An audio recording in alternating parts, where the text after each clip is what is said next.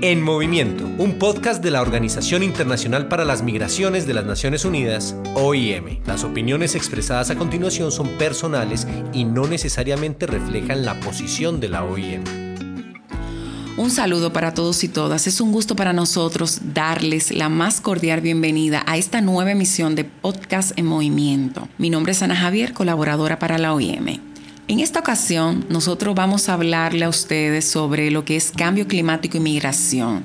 Estos son temas muy importantes que, aborda el Pacto Mundial para la Migración Segura, Ordenada y Regular, el cual será revisado en el Foro de Examen de la Migración Internacional FEMI, el cual se llevará a cabo en Nueva York del 17 al 20 de mayo del 2022.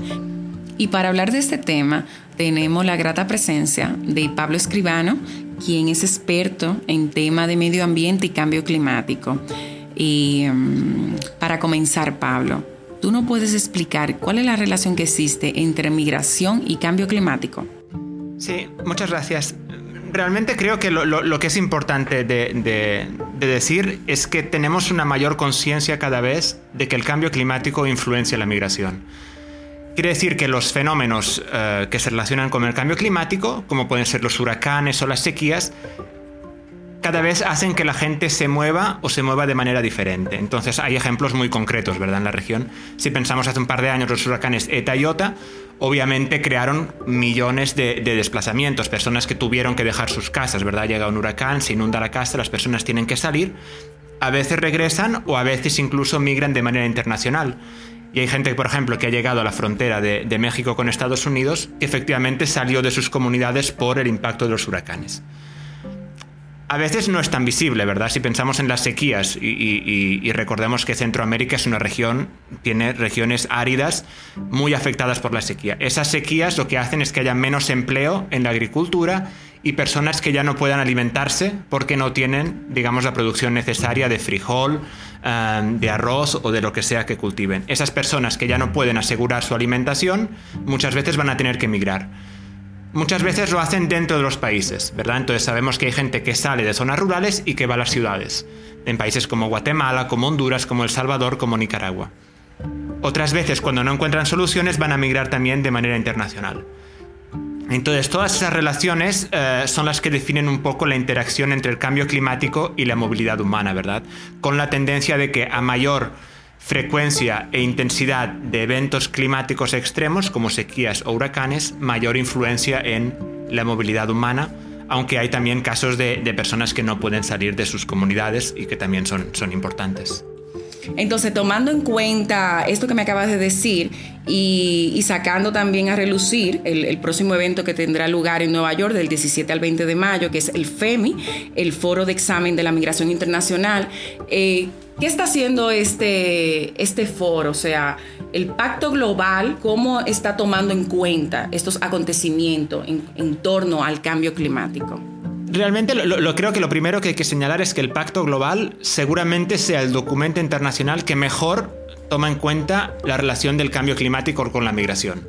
Hay varios marcos que, abordan esta relación, como el marco de Sendai, como la Convención sobre Cambio Climático, pero me parece que el Pacto Mundial para una migración segura, ordenada y regular realmente tiene un enfoque de 360 grados también sobre la migración y el cambio climático. De los 23 objetivos del Pacto Mundial, hay varios que son muy relevantes para el tema. Por ejemplo, el objetivo 2 aborda los factores ambientales como eh, impulsores de la migración.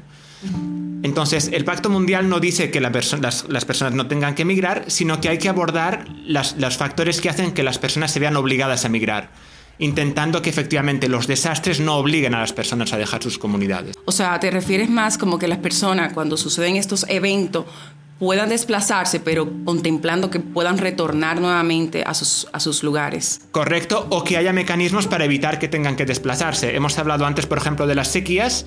Las sequías puede haber mecanismos para evitar que la gente migre, ¿verdad? Si hacemos procesos de adaptación, si diversificamos las, las semillas que utilizamos, si hacemos mejores procesos de manejo del agua. Entonces, todas esas recomendaciones intentan evitar que las personas se vean obligadas a migrar por los impactos de estos fenómenos. ¿Y qué actores participan dentro de estas, dentro de estas intervenciones, dentro de estas medidas a tomar? Realmente los, los, actores nacionales tienen un papel fundamental, ¿verdad? Los ministerios del ambiente, las instituciones de gestión del riesgo, pero también la comunidad internacional, ¿verdad? El financiamiento climático, también las organizaciones de la sociedad civil y también las autoridades locales. Y es importante también relevar el, el, el papel fundamental que tienen las, actividades, las autoridades locales para promover procesos de adaptación, de gestión del riesgo. Y ese es uno de los enfoques del pacto, ¿verdad? Prevenir la migración forzada por estos impactos. El otro enfoque que es fundamental está en el objetivo 5 y es el tema de las vías de migración regular. Quiere decir, cuando estas personas se ven afectadas por factores ambientales, cuando hay un huracán, cuando hay una sequía, tienen que tener mecanismos para poder migrar de manera digna. Y eso es lo, lo que ve el objetivo 5, ¿verdad? Asegurar que haya posibilidades para que estas personas migren y sus derechos no se vean, no se vean vulnerados. Lo que me parece que el primer objetivo que tenemos en, el foro de examen de la migración internacional en Nueva York es un poco analizar el progreso que se ha hecho para abordar, como decíamos antes, los factores ambientales de la migración y las vías de migración regular. ¿Qué vemos en la región? En la región vemos que cada vez hay más interés político por parte de los gobiernos de abordar la migración climática, ¿verdad? Hay países como, como Guatemala, países como Costa Rica, Uh, están abordando estos temas. Hay una discusión entre los ministerios del ambiente y los ministerios encargados de migración para abordar este tema, para ver cómo, al hacer uh, actividades de adaptación al cambio climático y de gestión de riesgo, podemos evitar la migración forzada, ¿verdad? Entonces, el primer objetivo del pacto para mí sería ver en qué medida se ha avanzado uh, y en qué medida las personas de la región están mejor protegidas ante los impactos del cambio climático. Eso es la primera parte. Y la segunda parte, como decíamos antes, también me parece importante ver en qué medida las soluciones migratorias de la región también abordan el tema climático, ¿verdad? Cuando vemos procesos de regularización de migrantes, procesos de protección de migrantes, procesos de libre circulación, el, foro de, examen de la migración internacional me parece que tiene que ver en qué medida se integran los aspectos climáticos, ¿verdad? Como las personas, por ejemplo, de manera muy concreta, que dejaron Guatemala y Honduras en 2020 por los impactos de los huracanes ETA y OTA, qué tipo de, de, de, soluciones les hemos dado, qué tipo de protección han llegado a tener, qué tipo de políticas se han desarrollado para, para abordar su situación. En ese tema, ahora que menciona que un tema es un ejemplo muy concreto que ya sucedió, eh, ¿qué sucede con esas personas? Por ejemplo, los agricultores que no, que perdieron esa tierra, que ya no pueden sembrar y que emigran. ¿Qué sucede con ellos? ¿Hay alguna forma en la cual ellos puedan seguir haciendo el oficio independientemente que hayan emigrado? Sí, es una, es una muy buena pregunta y, diría que la respuesta depende mucho de casos individuales, ¿verdad? Lo, que sabemos es que realmente no hay un, resultado uh, de la migración que se aplique a todas las personas, sino que va va a depender mucho de las circunstancias. Uh, como decía, muchas veces la migración climática es interna, ¿verdad? Entonces muchos de esos agricultores que dejan las zonas rurales van hacia zonas urbanas y en particular hacia las capitales de los países y las proyecciones que tenemos indican que cada vez va, a pasar más. Sabemos que de aquí, por ejemplo, a 2050 hay zonas rurales de Centroamérica que van a perder población y zonas urbanas que van a seguir creciendo. Muchas veces, como, como preguntas, eso implica un cambio en la actividad económica, ¿verdad? Porque esos agricultores muchas veces ya no tienen acceso a tierras, sino que típicamente van a trabajar, por ejemplo, en la construcción. Y hay también, y me parece que es importante resaltarlo, un enfoque de género muy importante. Porque muchas veces, o, o, o, en ciertas comunidades, se trata de una migración primero masculina y joven, y hay mujeres que se quedan en las comunidades y tienen muchas más tareas que realizar porque de repente tienen que tener, están, tienen obligaciones de cuidado, de protección, de gestión del agua y también tienen que encargarse de actividades productivas porque los hombres han salido de la comunidad. Y también cuando migran, las mujeres quizá trabajan en otros sectores, en los servicios. Y eso lo contempla también el, el, el foro, el pacto global. O sea, ya que lo menciona la mujer, eh, el tema de género también se vuelve una condición más vulnerable.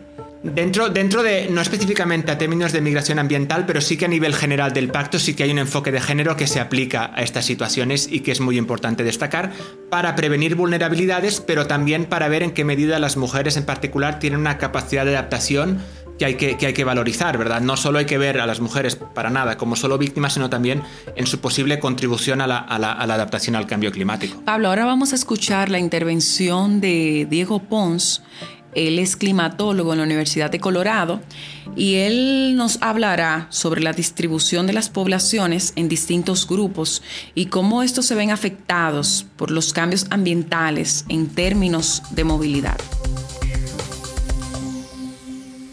Ahora, si pensamos sobre esas conexiones en donde la precipitación y, la seguridad alimenticia, vemos que la gente que, que compra comida, que están tratando de, organizar para poder entender el impacto aquí, muchos, muchos de los automáticos pobres, de acuerdo a las instituciones de 2016, compran sus alimentos.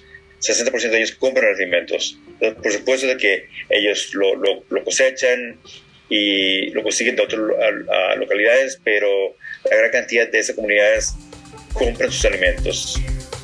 Sí, me parece que la, investigación y, la, y la, intervención que oíamos de, Diego Pons es, e, es, muy, importante porque realmente lo que, lo que intenta poner evidencia es la variedad de las poblaciones rurales, ¿verdad? Cuando vemos la vulnerabilidad, por ejemplo, en, en, las áreas rurales de Guatemala, no solo hay agricultura de subsistencia, no solo hay personas que trabajen en la agricultura.